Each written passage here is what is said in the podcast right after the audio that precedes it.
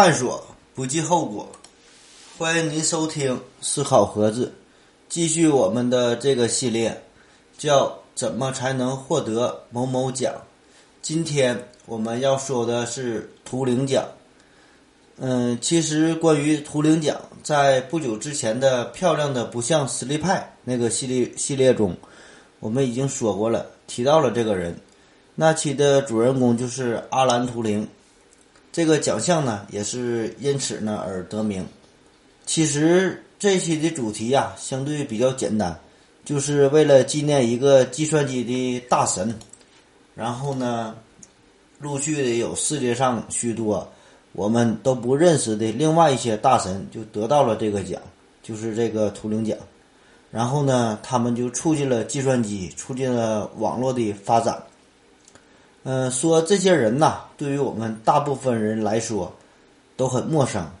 对于他们获奖的理由呢，我们更是无法理解。所以呢，这期节目的文案呐，起初写完之后呢，只有两千字左右。嗯，如果我完全按照这个节目的这个给我这个稿啊这么说，我估计就是十分钟啊也就说完了。所以呢，我就是以这个。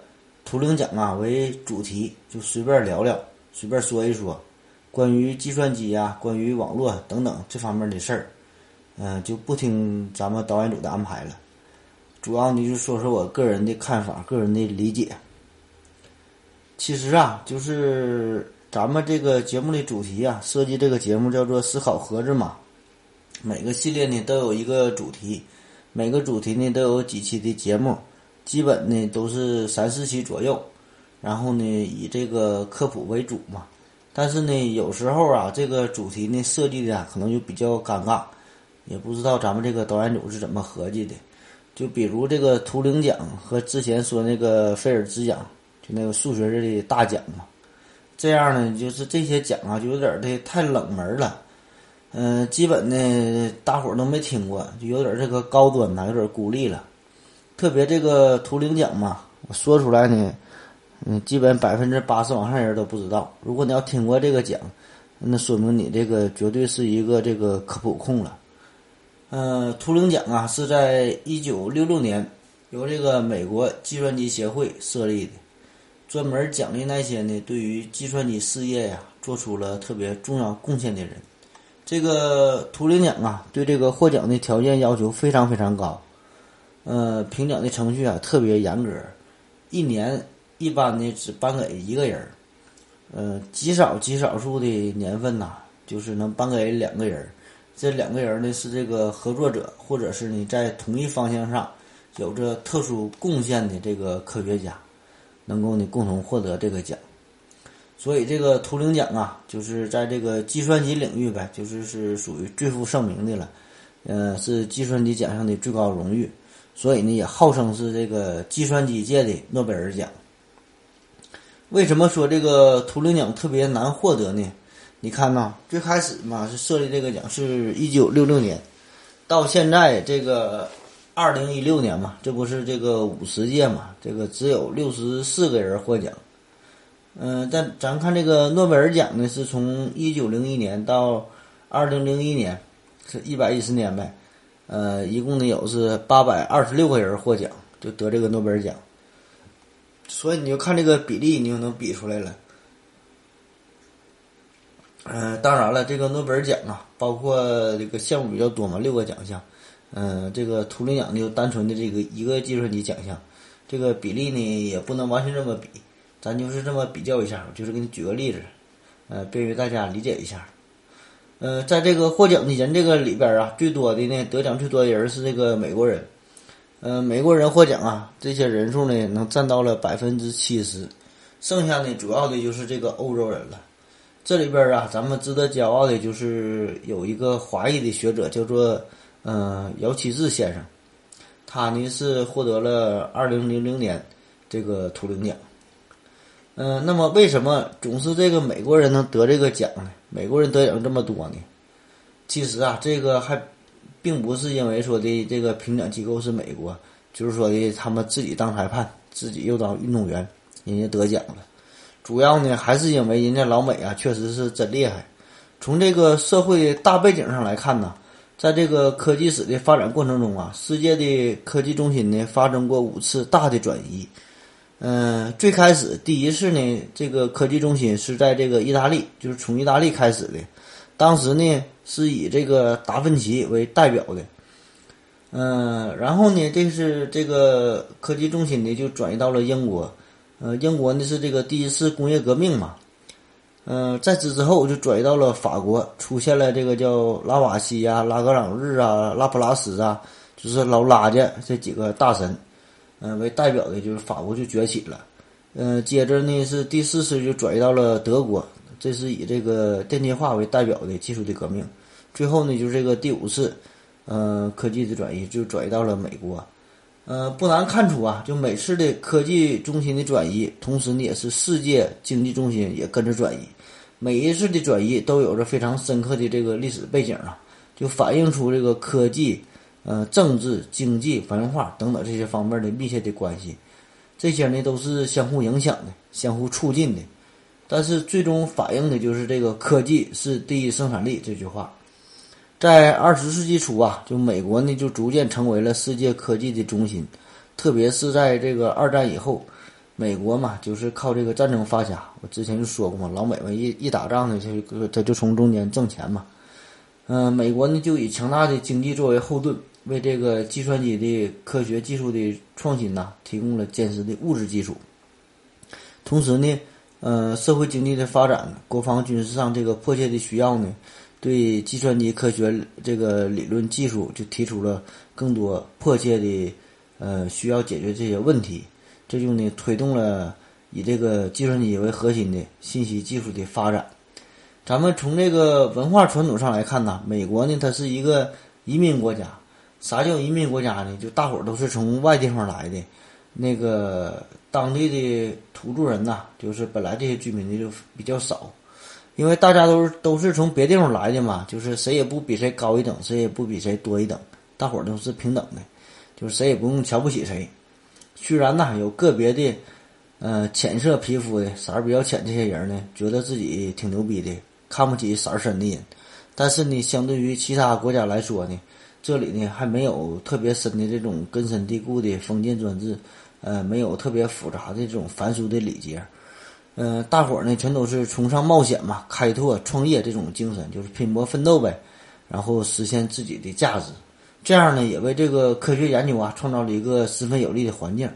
在二十世纪四十年代，美国嘛，世界上第一台电子计算机叫安加克嘛，这就诞生了。美国政府呢，投入了巨大的物力啊、财力，就研究发展这个计算机。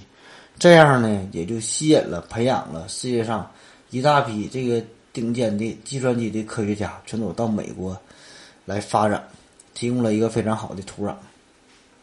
这个图灵奖啊，它这个奖金奖金呢并不高，最开始呢只有二十万美元，嗯，一九八九年起呢就增加到了二十五万美元。其实呢，对于那些牛人来说吧，这点钱根本也不算啥，咱们看就可能觉得就挺多了。这个奖金呢，主要是由一些这个大型的计算机商业公司赞助，比如最开始呢是这个 IBM 公司赞助的，现在呢是这个谷歌公司赞助了。这个谷歌公司还挺大方，出手挺狠。现在奖金达到了一百万美金。每年呢，这个美国的计算机协会呢，就是将这个要求提名的人呢，就推荐到本年本年度的图灵奖的候选人，然后呢，附加上一份呢二百到五百字的这个介绍，就是说呢，你这个人怎么怎么厉害呗？为啥能这么提名啊？有什么贡献呢？呃，有什么研究呗？在计算机方面的。这个任何人呐都可以作为这个提名，提名到这个图灵奖，就像是比如说我吧，我这个我是大学我是学这个呃挖掘机专业的嘛，我我也能提名，这个机会是平等的，就是就像是你这个考大学这个填报志愿，你说你清华北大呀，你愿意填啥填啥呗，至于你考多少分那是另一回事儿了，就是这机会是平等，给你个机会。嗯，咱说到填报志愿这个事儿吧，就这个图灵奖也是，图灵奖这个得主中啊，占有最多比例的人，并不是就是说咱们合计的学这个学习这个计算机专业呀，或者是相关的什么机械工程啊，呃，科学工程专业这帮人儿，嗯，得奖最多的占有这个比例呢，最多的是这个数学专业。嗯，另外呢，比较奇葩的是，就得这个图灵奖这里边呢，还有三个是学习这个文学专业的，也不知道这三个老伙子当当时是怎么想的啊？咱们分析一下啊，为什么会出现这种情况呢？其实呢也很好理解，这个数学专业嘛，这个得这奖最多，因为这个数学嘛是计算机科学的基础，从某种意义上来说呀，这个数学呢也是一切学科的基础啊。特别是这个计算机这个领域之中啊，数学呢就提供了计算机科学最重要的这个学科的这个思想和这个方法的理论基础。因而呢，你你有这种深厚的数学知识功底儿啊，就更容易在这个计算机科学领域呢得到一个突破。那么，为什么学习这个计算机专业的人士呢，反倒不太容易获奖呢？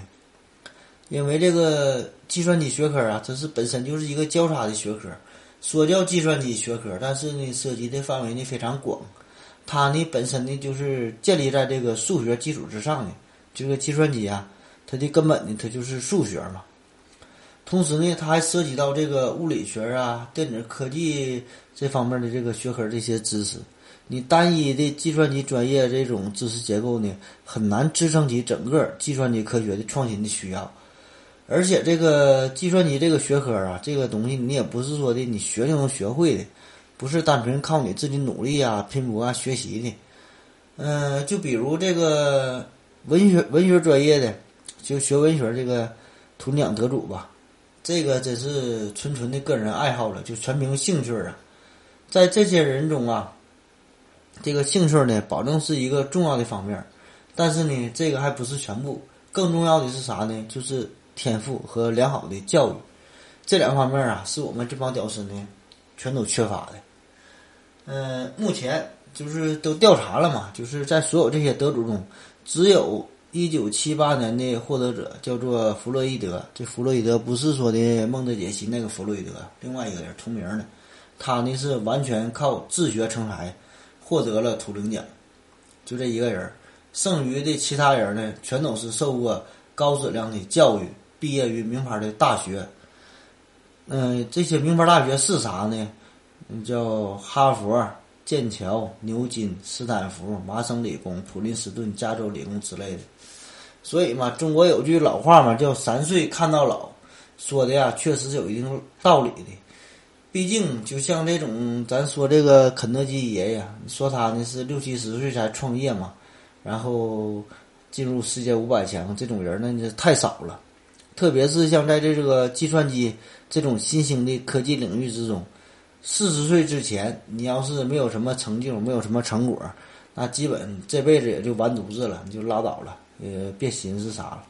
这也是这个菲尔兹奖啊，它这个年龄不限定嘛，就限定四十岁以内你就能获获得这个奖，获不了奖那就拉倒了，你也就别再努力了，这辈子基本也就定型了。咱们看看这个图灵奖啊，这帮大神。这帮人那真是天资聪明，兴趣广泛，勤奋好学，无人能敌。几乎所有的这些人呐，都有一些特有的素质。就是作为我等屌丝吧，那就是基本只有羡慕的份儿了。咱就说几个人儿吧，比如这个一九七零年图灵奖的，呃，得奖的这个人是谁？是英国的科学家威尔金森。他呢，在中学时代就已经。这个学习成绩啊相当牛了，呃，所以他就十六岁啊免试进入了剑桥大学。你合计吧，十六岁就上剑桥，免试去的，十九岁剑桥就毕业了。再说另外一个人麦卡锡，这小子呢从小呢就喜欢登山、攀岩、跳伞、驾驶滑翔机。你就说说这几样嘛，你你做过一样吗？人从小就开始玩这些玩意儿了。而且呢，这天赋呢非常高。初中的时候呢，就自学学习这个大学的数学教程，就自己就当看着玩儿。然后呢，他后来就上这个加州理工了嘛。上加州理工的时候，然后老师一看你数学学的也太好了，算了吧，你就免修两年的数学。还有一个大神，那叫西蒙，他那兴趣是更广泛了。从小呢就多才多艺，喜欢呢画画、弹钢琴、爬山、旅行，喜欢学习各种外国语言。十七岁，十七岁的时候就进芝加哥大学了。然后呢，他当时得的还是啥呢？是个政治的博士学位。记住啊，他是学的是可是政治啊，根本就跟这理工没啥关系，跟这个计算机啊一毛钱关系都没有啊。学的是政治，但是这个西蒙这个人呢，他最后呢被称为是这个人工智能的创始人。这还不算啥，在一九七八年呢，他又获得了诺贝尔的经济学奖。你就合计他这一生啊，都干了啥吧？这太刺激了。计算机程序设计艺术大师克努特，这是一九七四年的这个图灵奖的获得者。嗯，他呢是爱好音乐，爱好文学。中学时呢，嗯，就出版了一个科幻小说，就自己待着没事嘛，写小说呗。大伙儿呢还非常爱看，多次呢就重印吧，翻版。印印他这个小说，另外呢还有一个人，这叫明斯基，这人也厉害，他是也是人工智能的创始人之一。他在中学呀、小学时代就喜欢这个电子学、这个化学。嗯，他进入哈佛大学的时候呢是主修物理，嗯，辅修呢是电气工程、遗传学、心理学等方面。后来呢又改学数学，你就合计吧。这完全是一个跨界呀！你就看了这帮人出来的介绍啊，我就想啊，我们这帮屌丝，咱们有啥爱好呢？你说你是唱歌唱的好也行，你是会画画啊，这个国画啊，嗯，油油画啊，是素描啊，你能有一样说出来的也行，还是说的会弹琴呐，会写作呀，有一样能拿得出手吗？我就想啊，反正我就这样，就上学上学时，这个小学、初中，呃，高中到大学不都是，一开联欢会儿，呃，基本就是去那个搬桌子、搬椅子啊。实在逼急了，我只能上台就背那个《鹅鹅曲项向天歌》了。工作中呢也是这样，每到这个年底就是聚会嘛，嗯，大伙儿唱歌都挺热闹，又唱又跳啊，有的还有朗诵诗歌啊。写个毛笔字儿啊，也算是这个才艺表演嘛。反正像咱这样的，反正我这种屌丝嘛，基本就是跟那会儿的加油呐喊嘞，起个哄啊还行。一到正经的，那基本那就是完犊子了，也没有啥爱好，没有啥兴趣，没有啥特长的。你就说吧，就算让你玩游戏，玩游戏能玩明白，玩的厉害，那也行。你要真是能找到一个就是自己喜欢的、有这个兴趣啊、爱好啊。并且能为之奋斗，甚至是为之奋斗一生，那也真不是一件容易的事儿啊！真的，你要真要有这个爱好啊，那真是挺厉害，能为之拼搏奋斗坚持下去。这个多数情况下呀，我们自以为就说自己喜欢的爱好这些东西，其实只是一个短暂的喜好罢了，你根本也坚持不下去。过过几天啊，过几个月，你可能就忘了，你更别说是为之奋斗一生了。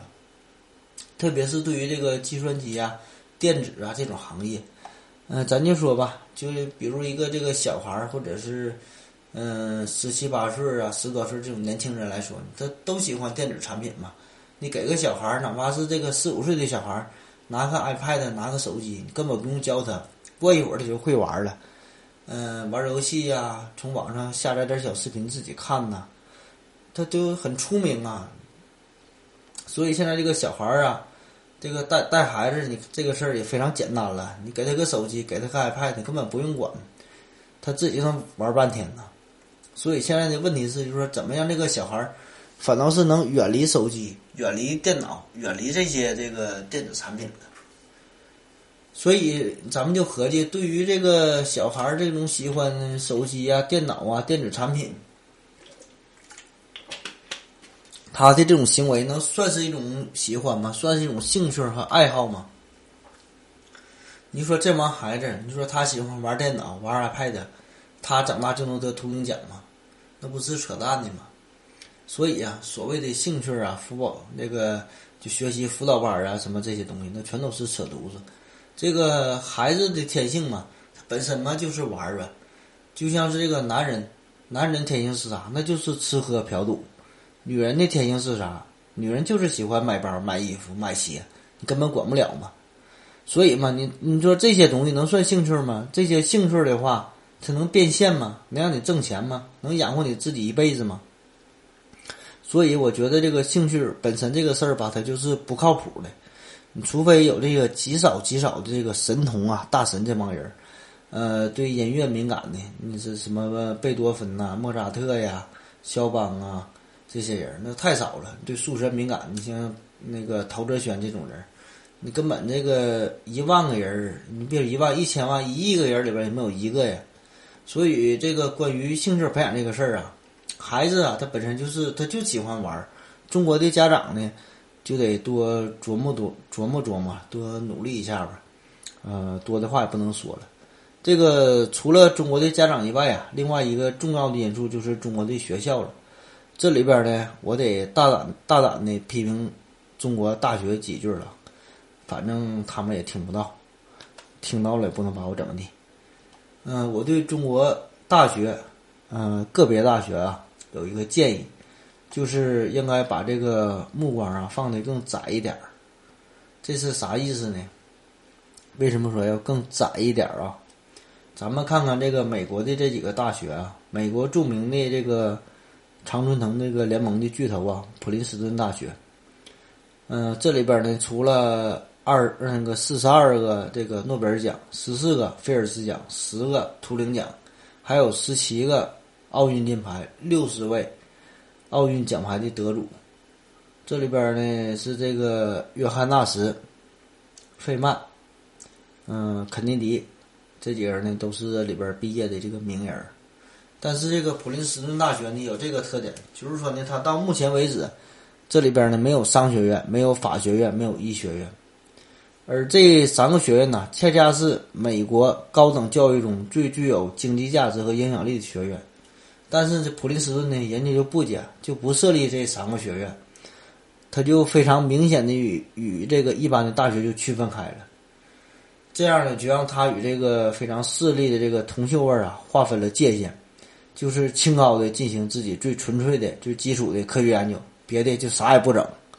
所以呢，这就跟我们这个国内啊某些这个个别的大学形成了非常鲜明的这个对比啊，鲜明的反差。就是一味的求大呀、求全，千方百计的要把自己的学院呢升为大学，开设各种专业啊，不管是这个本身呢是这个理工专业的这个学校呢，拼命的要申请这个甲骨文专业，你干理工的就想整点甲骨文，经济学专业呢这种院校呢开设这个土木工程，嗯再整点这个分析化学，也不管自己实力到底咋样啊。反正是就是招来学生，收点学费，混个三年五年的，一发毕业证，OK，完事儿，别的啥也不管了。咱再看这个老美这个加州理工学院呢，这叫学院，你看人家主要专业是啥呢？物理学、化学、天文学，就这三个专业是最主要的。别的反正人家也是也有也有点，不能说一点没有。这个加州理工学院全校的学生总共不到两千人。这呢，可能比咱们这个一般的一个大学里边一个系的学生人还少呢。但是呢，这个加州理工学院呢，培养出了三十五个诺贝尔奖的这个得主，六个图灵奖得主。所以呀，人家能得这么多的奖项啊，绝非是偶然的。嗯，我想举个例子吧，就像是咱平时吃饭嘛，你就说你想开个这个川菜馆儿。自己这个水煮鱼啊还没整明白呢，你就先你就别着急做这个猪肉炖粉条了啊！哎呀，说到这个图灵奖啊，有一些非常有趣的问题啊。嗯，就比如说吧，这个为什么这个比尔盖茨、乔布斯、扎克伯格这帮人听着很厉害呢？他们怎么就得不到这个图灵奖呢？这个图灵奖啊，一般都是发给对这个计算机体系或者是这个本身的基础的结构有着卓越贡献的人。这个比尔盖茨啊、乔布斯啊、扎克伯格啊这帮人呢，嗯，更像是一个成功的商人。当然呢，他们对这个计算机的贡献呢，就本身这些贡献，嗯，他们对这个计算机啊、网络的理解和编程的能力啊等等这些。比咱们大多数的人呢，保证是高几倍啊，几十、几十倍、几百倍那都多。但是这个图灵奖的得主的贡献呢，就是这帮人这种深入的这种研究啊，要比他们的还要深入的多，那可是太深了。那都是对这个计算机更基础的方面的一些研究，主要集中在是啥呢？这个叫编译原理、程序设计语言、计算机复杂性的理论。呃，人工智能啊，密码学啊，以及这个数据库这几个方面，呃，你也可以这么理解啊，就说这个比尔盖茨呢是一个五星级酒店的老板，但是呢，他不是这个一等一高的这个特别厉害的一个厨师，所以这个厨师这个评选呢，当然不可能给这一个五星级酒店那个老板了，虽然他的名气呢比较大。呃，还有另外一个问题啊，说这个。这个奖嘛叫图灵奖，它为啥叫图灵奖而不叫这个冯诺依曼奖呢？因为大家知道啊，这个冯诺依曼在这个在这个计算机领域之中啊，那也绝对是数一数二的人物了。嗯，大伙儿呢就现在嘛也称他为是计算机之父，也叫这个博弈论之父嘛。在这个数学、数学家呀，这个计算机学家、物理学呀，这个化学这里面，他都有非常这个卓越的贡献。嗯，其实啊，也有这个冯诺依曼奖，但这个奖的名气呢，比这个图灵奖呢小的多了。咱就比较一下，分析一下这个图灵和这个冯诺依曼啊，这两个人有什么区别？嗯，第一呀，这个图灵呢，在年龄上啊，他还是比这个冯诺依曼的还要小。图灵呢，比冯诺依曼的小九岁，但是呢，图灵在计算机方面的。工作他的研究呢，比这个冯诺依曼呢却要早，而且呢，他是赋予了计算机灵魂的这个人。嗯，为什么这么说啊？就是说这个图灵的贡献呢，他呢更侧重于就是计算机理论上的研究，就是证明了计算机的可行性。所以呢，这个图灵呢被称为计算机科学之父。这里边呢多了一个“科学”俩字，计算机之父和计算机科学之父嘛。多这个科学俩字啥意思呢？就这个包含的范围啊就更广了，不仅不仅仅是计算机这个实体本身这个东西这么简单，同时呢这个图灵嘛也是人工智能之父，嗯，这些呢都是偏重于理论性的研究，而这个冯诺依曼呢就是发明电子计算机中呢，他起了一个非常关键的作用，呃，被后人呢称为这个计算机之父。这个冯诺依曼呢，就是赋予了计算机这个肉体呀，就是这个现实的这个东西。显然呢，无论是在这个时间上先后上，还是研究的范围上，这个图灵啊，可以是成为这个计算机的这个鼻祖这个地位，先入为主嘛。而且在后来的这个采访过程中啊，就是有人说嘛，说这个冯诺依曼说你是计算机之父啊。然后这个老冯就说了：“哎呀，这我可不敢当啊！这个荣誉呢，还得是给这个图灵啊。我就是做了一点点小的贡献。当然，这就是这个冯诺依曼人家就客套话呗。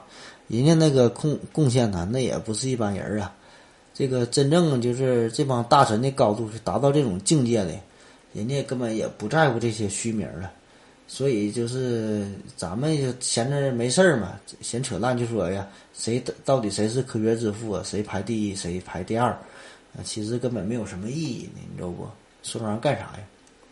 第二呢，就是这个冯诺依曼呢，在这个数学方面的贡献，比这个计算机方面的贡献还要大。这个怎么说呢？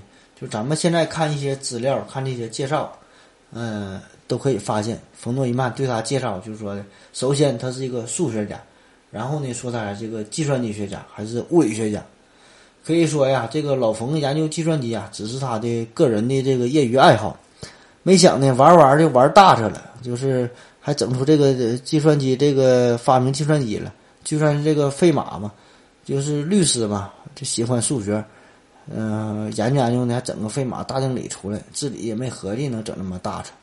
这个老冯啊，他当时就是研究这个曼哈顿计划嘛，参加曼哈顿计划，遇到了这个大量的复杂的计算的问题，就需要处理，就和这数也算不过来嘛，怎么办呢？我就研究个机器帮我计算一下，他才能设计出这个计算机，有点出于无奈。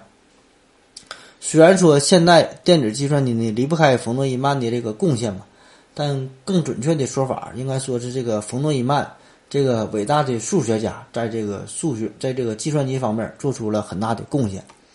也可以说呀，这个冯诺依曼是二十世纪最伟大的这个一个全才之一啊。啥叫全才呢？那就是啥都会呗，不管是数学、物理呀、化学、计算机呀等等很多方面。数学呢只是他的一个专项，而他的这个计算机、呃博弈论呐、这个核武器呀、生化武器等等方面都是他涉猎的一个范围。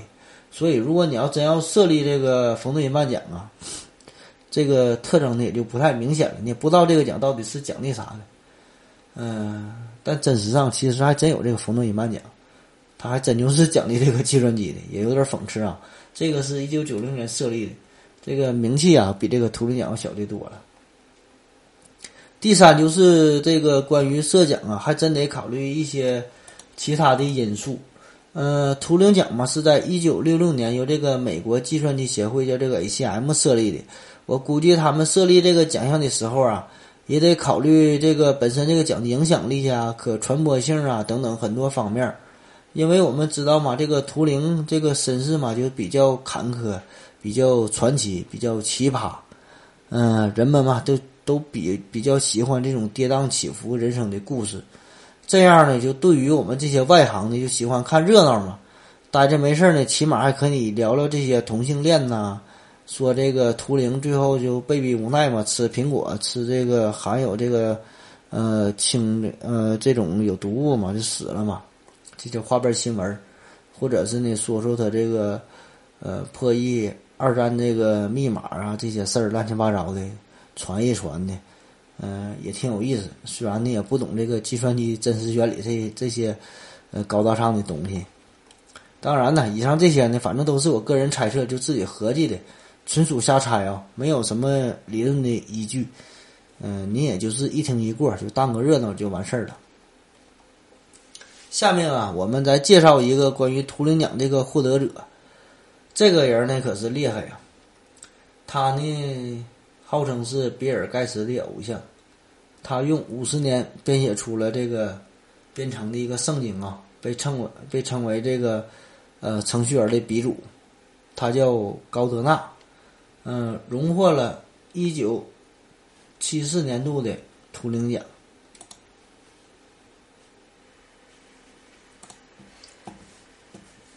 他有什么贡献呢？他是计算机排版系统 TeX 和 MultiFont 嗯发明者。这是什么意思呢？大概就是这个排版啊和这个字体研究就这方面的这个贡献。嗯，网上吧有这么一个流传的段子嘛，就是说的千万不要跟这个戒烟成功的男人，或者是这个减肥成功的女人这帮人呢做朋友。为啥呢？就因为他们这个什么事儿能做出来嘛，意志力也太坚定了。说戒烟就真能戒烟呐，说减肥就真能减肥吗？这种人就对自己下手就太狠了，心狠手辣呀。所以说。就是能逼着自己呀，坚持几年做一件事儿，特别是这个很困难的违背自己意志的这种事儿，就做成功这种人，太可怕了。而我们要说这个人叫高德纳，这个人啊，这老高啊，这个人，他年轻时立下的志向，决心呢就想写一本书，嗯，能够呢完整介绍一下计算机领域的这个书，一写呢就是四十年。你看他这意思，那得多吓人！嗯，咱看看呢，就说这个曹雪芹写这《红楼梦》嘛，不是说写了十年；司马迁写《史记》写了十八年，你老高呢写就写了这个四十年。现在他是已经是白发苍苍了，但是呢，他还是写这个书，就是坚持就这么写呀。嗯，话说是在一九六八年，他的这个《计算机程序设计艺术》这本书啊，第一卷就是正式出版。第一卷这个书书名啊，当时叫啥呢？叫《基本算法》，讲的是这个编程时要用到的基本的数学知识和不同领域要用到的这个算法。可是啊，就这个名儿嘛，它叫这个基本算法。但是呢，有的人感兴趣就买，可以看看呗。你看你这玩意儿也不基本呢，你基本个毛线呢？你这太难了，初学者根本就看不懂啊。当时呢，这个比尔盖茨呢，他也是欠儿，他就买了一本这个基本算法就看，买完就看呗，花了几个月，连看书啊，带翻这个新华字典呐，在这网上搜索材料就连翻译呗，再看，也算是反正读完了吧，看懂没看懂，反正也不知道。最后这个比尔盖茨评价就说呀，如果你能完完整整的读完这个基本算法这本书，你就立刻给我发一份简历，俺们公司就要你了。也不用你看懂看不懂吧，你能坚持看完，那就算你厉害了，我就要你。而这个高德纳他自己他就说：“你这个书就是个启蒙教材嘛。”用他的话说呢，如果你要是这个书你要看不懂，那你就别当程序员了。你这话说可是有点狠呐。第二年呢，他这个第二版他就出版了。嗯，一九七三年的一个第三卷，他这个书呢出版。这时呢，他这个。计算机程序设计艺术这本书啊，就是销量已经突破百万。这套书呢，包罗万象，主要就是这个呃计算机程序编程这方面的。然后呢，这个书非常受到欢迎嘛，就受到这个图灵奖评那个评选委员会的关注。按照这个高德纳他的计划呀，他这个书呢一共得出七卷呢，就没写完呢嘛，这才出到第三卷，这一半还没到呢。但是这个图灵奖的这个评委会啊，他们就是内心激动不已啊，控制不住了，就想呢冲到这个高德纳家里，就是为他颁奖嘛。为了这次相聚啊，就连见面的呼吸呢都成反复练习，恨不得呢就直接把这个奖杯呢就是送到这个高德纳这个手里。嗯，甚至说呢，我拿这个顺丰快递我给你寄过去完事儿了，你就赶紧得这个奖嘛。于是呢，老高就获得这个奖了。那年呢，老高其实也不是老高，他才三十六岁。嗯，这也是图灵奖至今为止啊是年龄最小的这个获得者。你要正常人获得这个奖啊，那保证是挺开心呗，得了这么一个大奖，这是一个这个呃世界级的大奖了。但是呢，老高呢根本就是毫毫不在意这些事儿，因为啥呢？他就从小啊得奖太多了，根本呢。也不在意你这么一个这个奖杯，什么图灵奖，跟他就一毛钱关系也没有。他呢拿这个奖杯，当时这个情况呢是咋回事呢？嗯，话说这个老高啊，当天呢他就正在自己家里待着没事就搁这会儿洗澡呢，洗的是大红澡。委员会呢进屋一看，这家里边家里边啊，这个奖杯挺多呀。这个奖杯就摆在桌子上，就这个乱七八糟的，里边呢放着水果啊、干果啊、花生、毛克啊，摆一堆。老高都搁这洗澡嘛，正好呢洗完了这个大红枣没有地方放啊。看到这个委员会的人啊，拿着这个图灵奖奖杯，图灵奖奖杯是个啥呢？正好还是个大碗。一看这玩意儿挺好啊，行了，你就拿来吧，就把这个大枣呢都放这个图灵碗里边了。整的呀，这帮委员会这帮人还挺尴尬。老高呢倒是一点不在意，你这不很正常点事儿吗？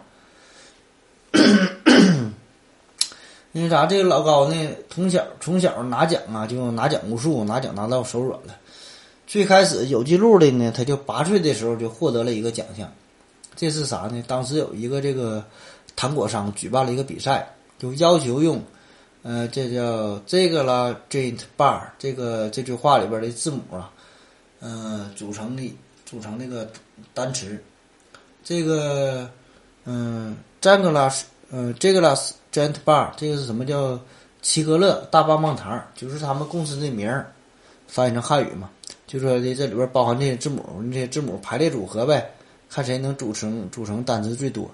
一般小孩呢，也就是写出了十个呃几十个单词也就不错了。你小孩嘛，本身也认识不了几个字儿。这时，这个小高，那小嘛，不能叫老高。那小高就坐在打字机上，梆梆梆一顿写，最后打出多少个？四千五百个单词。最后是给这个打印机的墨也干没了，纸也干没了，就是全都写的，就是写的供不上他了。然后呢，他笑眯眯的说：“你这我我还能写呢，纸也不够了，你赶紧的给我往上续纸啊！”这才八岁的时候。后来呢，他十岁的时候明白点事儿了。发现了自己的爱好，他爱好啥呢？爱好音乐，他就合计我想当个音乐家。每天呢就是练习这个各种乐器呀，还什么乐器都会。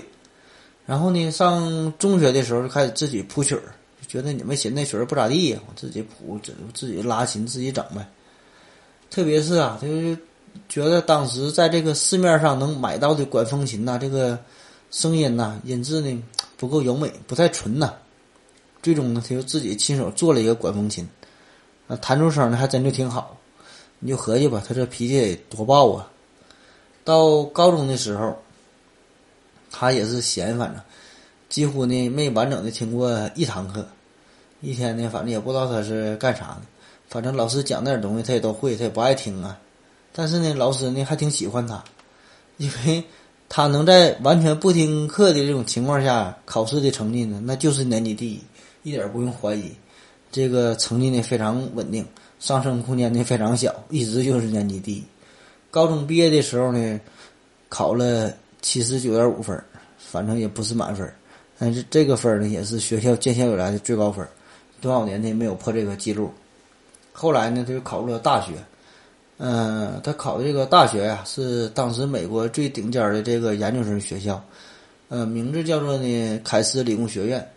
嗯，这个学校啊，说起来呢，大伙儿可能没听过。这个因为这个凯斯理工啊，后来跟这个西楚大学呢合并了，叫做，呃。凯斯西楚这个大学，这个呢可能没有这个哈佛啊、麻省理工啊、剑桥啊这些学校有名，但是呢，这个学校呢有这个诺贝尔奖得主有十六个，而且这个美国第一位本土的诺贝尔奖的得主呢也是出在这个凯斯理工学院。这个高德纳呀，到大学以后呢，他就发现他的兴趣呢就转变了，原来不说他喜欢这音乐嘛。一上大学呢之后呢，他就发现呢是不太喜欢音乐了，他有点儿其他的爱好了。这呀跟跟咱们这个屌丝啊，咱这玩意儿想的还不太一样，不是恋爱了，而是呢喜欢上了计算机。这是在他大一的暑假的时候，就是刚上大一嘛，一放暑假，他就在校打工，合计挣点钱呗。当时呢已经是深夜了，他就看到几个人儿。正在呢，把一个巨大的东西呢搬进了机房，嗯，那是是当时最先进的一个计算机啊，叫 IBM 六五零这个机器，庞大的机箱啊和闪烁的这个指示灯，就吸引了这个老高，让他呢惊奇不已。一看这玩意儿挺好啊，有点意思，他就呢趁人不注意的时候呢钻进了这个机房。在这个机器呀，在这个机器里机房里边，跟这机器呢大战了三天三夜，三天三夜三更半夜，全身只剩汗水，一点都不会累，一点都不会累那是假的，全身只剩汗水那是真的。三天以后，他从这个机房出来，整个人呢都消瘦了，但是他的眼睛啊却闪着这个亮光，因为他通过这个三天的自学，他已就已经掌握了这个编程的这个原理呀。并且他发现自己编写出来一个程序，就他这个程序比这个 IBM 六五零说明书上所写的这个最难的程序还要复杂。嗯，当时他呢还有另外一个身份，他这身份呢是学校篮球队的管理员，你是你非常的这个复杂，挺有意思。他就突发奇想呢，可以把这个呃球员在场上的这个表现，就说那个得分啊、篮板呐、抢断呐、助攻、助攻啊。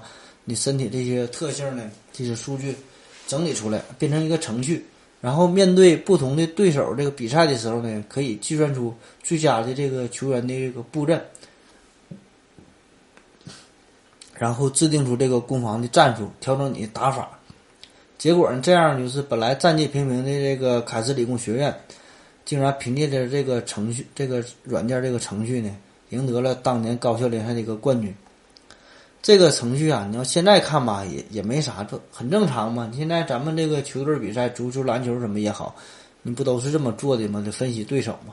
但是在那个年代，你就想吧，这个电脑啊，根本没有普及。你别说没有普及，这整个没有几台，根本没有人会用。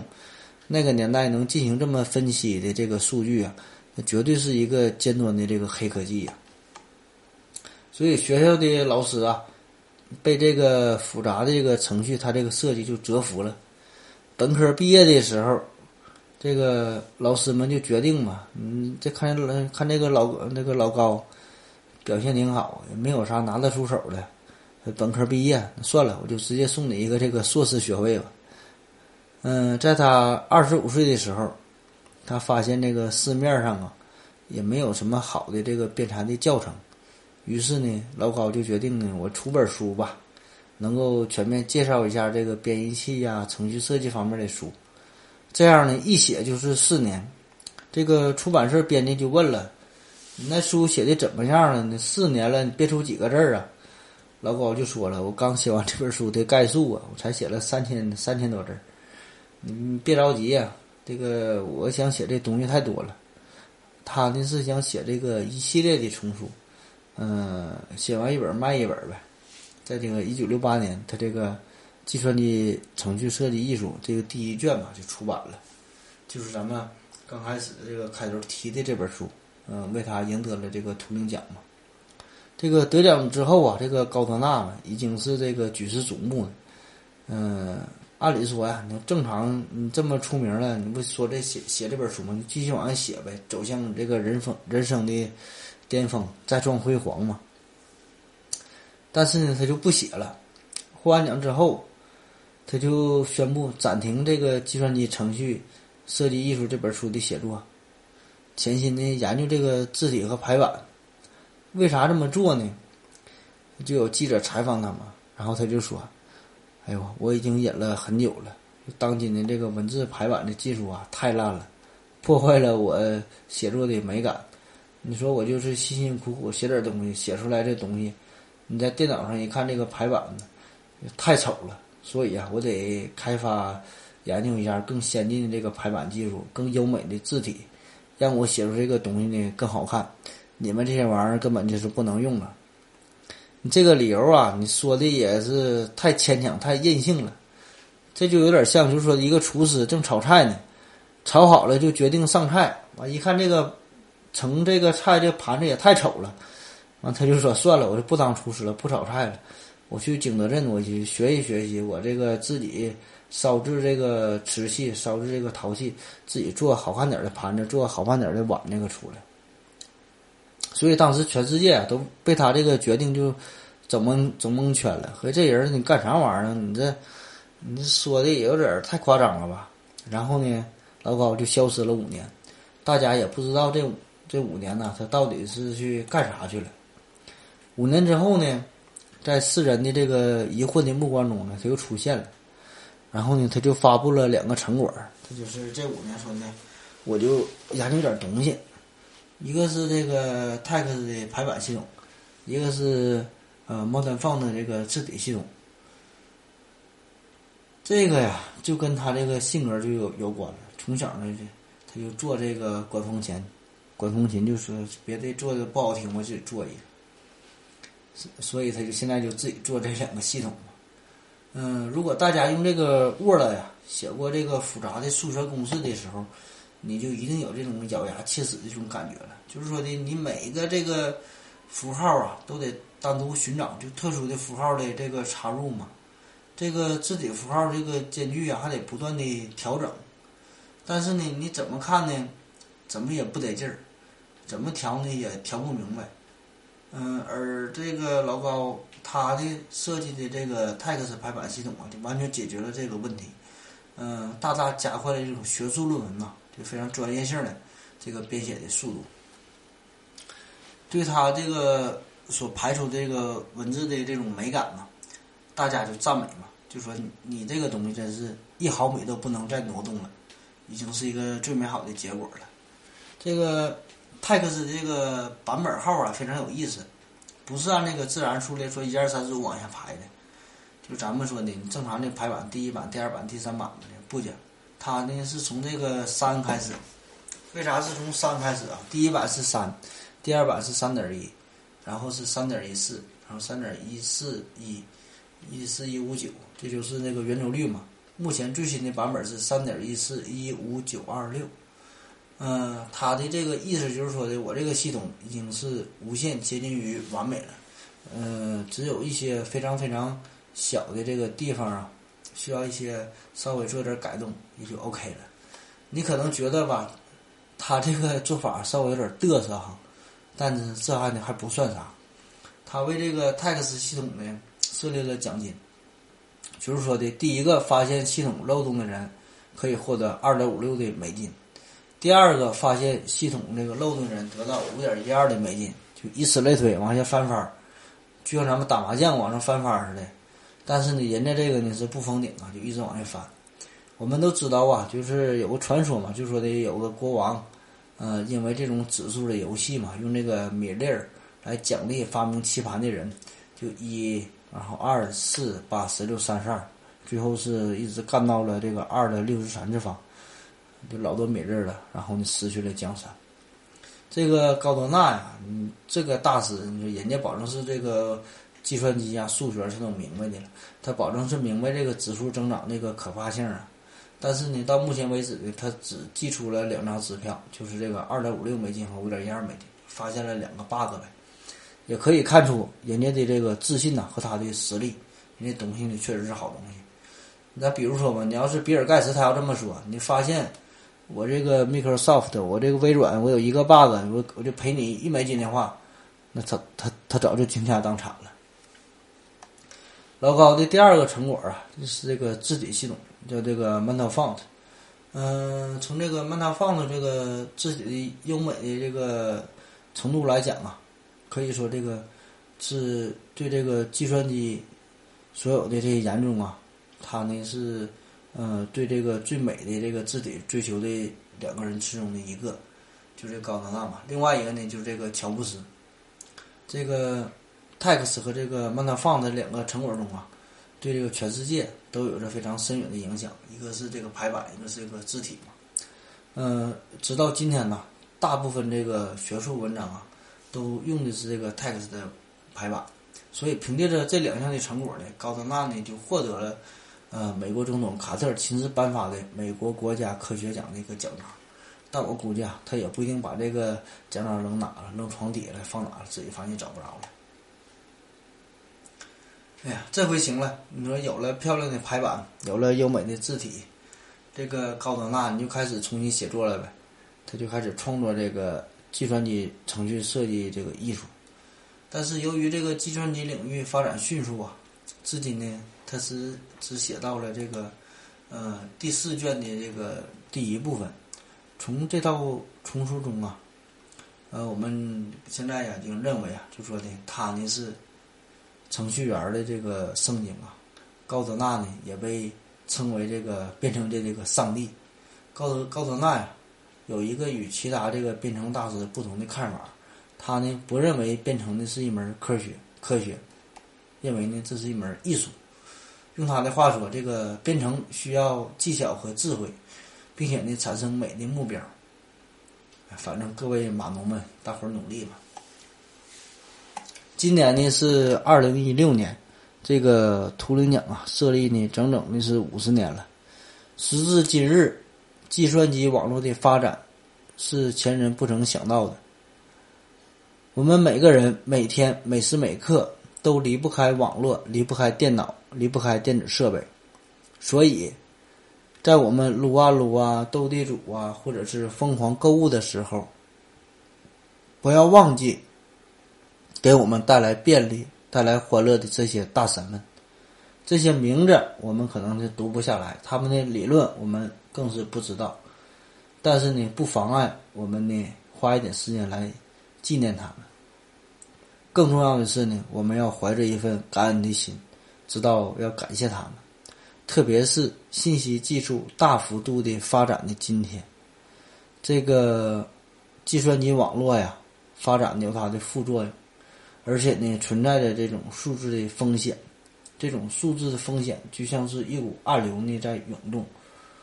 随着计算机呀、互联网这个，嗯，移动互联网啊、个人这个智能移动的终端设备啊，就咱们这个手机啊，上网嘛，各种，嗯，这些东西应用，这样的信息技术的基础设施的普及啊、完善呐，我们呢将面临着这个信息社会另外两个非常重大的这个挑战。就是说这个信息服务和这个数据的处理，呃，数据和服务啊是相辅相成的，密切相关。涉及我们每个人，也涉及整个地球、整个社会。嗯，就是这个数字化的社会吧，数字化的生活。接下来呢，就是数字化的人类，数字化的我们，所有所有呢都得被数字化了。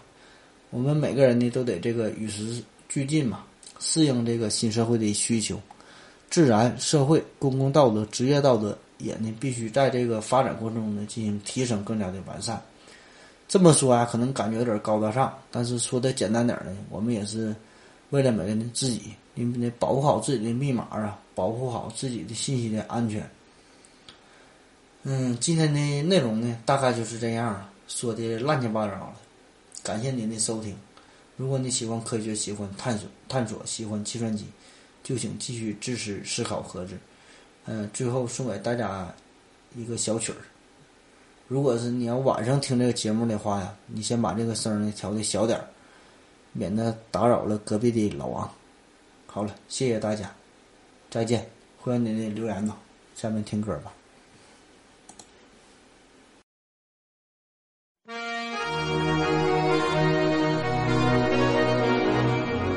J Lo, ya tú sabes, no hay más nada.